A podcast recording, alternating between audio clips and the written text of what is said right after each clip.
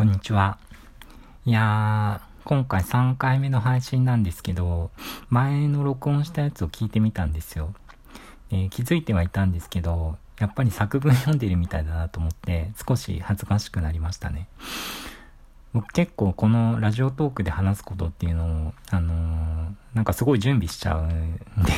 ね、まあ、今回もあの作文みたいな感じにはなっちゃうんですけど、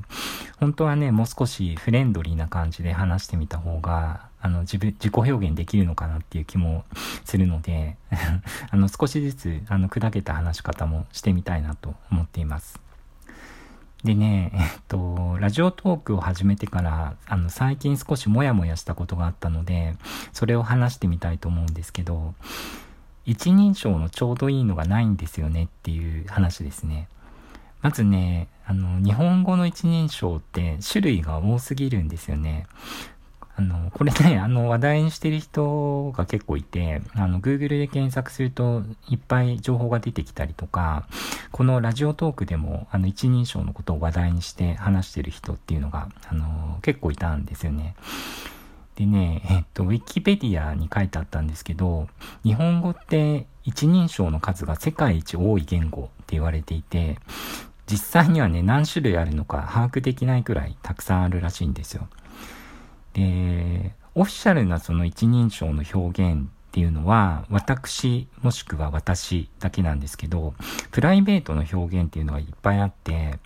例えばね、あの、私っていう崩した言い方だったりとか、まあ、うちとかね、あと、まあ、あの、おいらみたいな、なんかそんな、あの、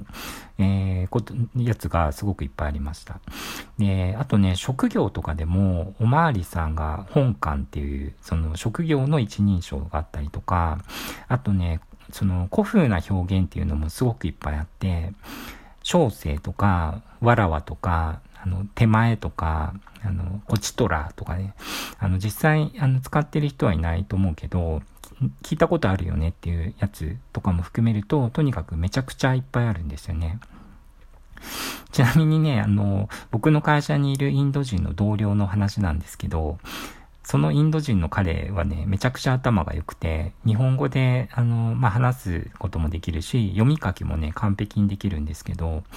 あの、ビジネス文章で、自分のことを小職って書くことがあるじゃないですか。あの、小さいに職業の職って書く、あの、小職っていうやつですよね。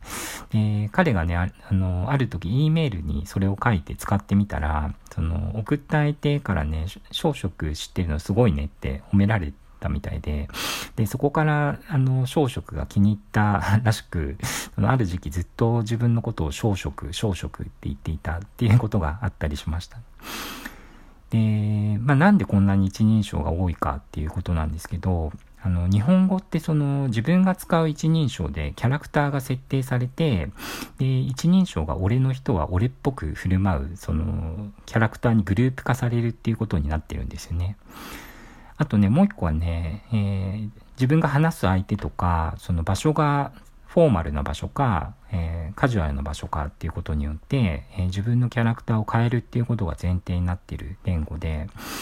えー、男性の場合だと、私か、俺か、僕か、え自分か、この4つで使い分けてるっていうのが、あの、一般的みたいです。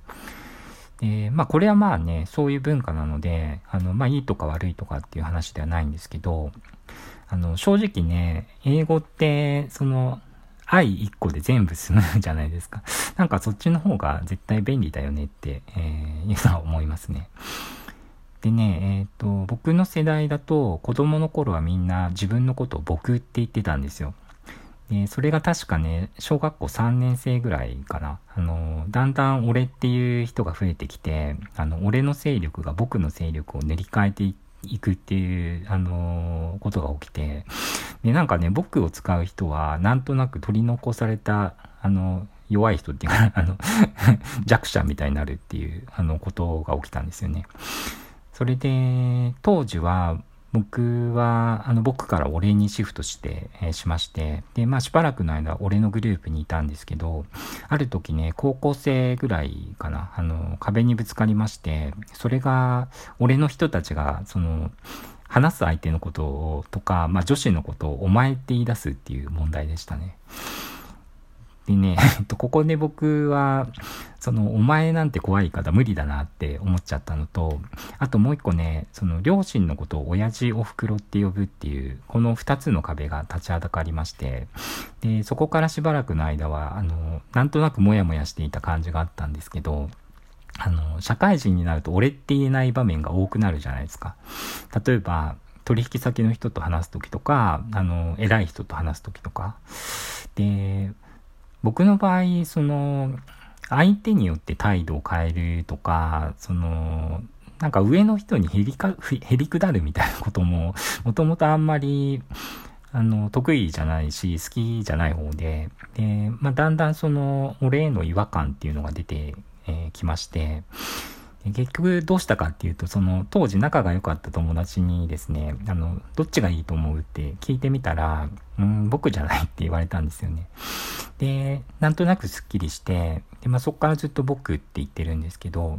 あのね、僕の場合って、その会社の会議とかで使っても全然いいんですよ。で、そのよっぽどフォーマルな場所で私に変えるぐらいで済むんですよね。で、そういう意味で、その、俺より汎用性が高いっていうことと、その、人によって態度を変えないといけないっていう感覚がそんなにないっていうところがいいところだと思うんですよ。えーあの、自分の態度をね、フラットにするために僕を使ってるっていう人って多分他にもいると思っていて、なんかね、話してる感覚でわかるんですよね。でね、そういう人に、あの、会ったりとかすると、個人的に親近感を感じたりとか、あの、しますね。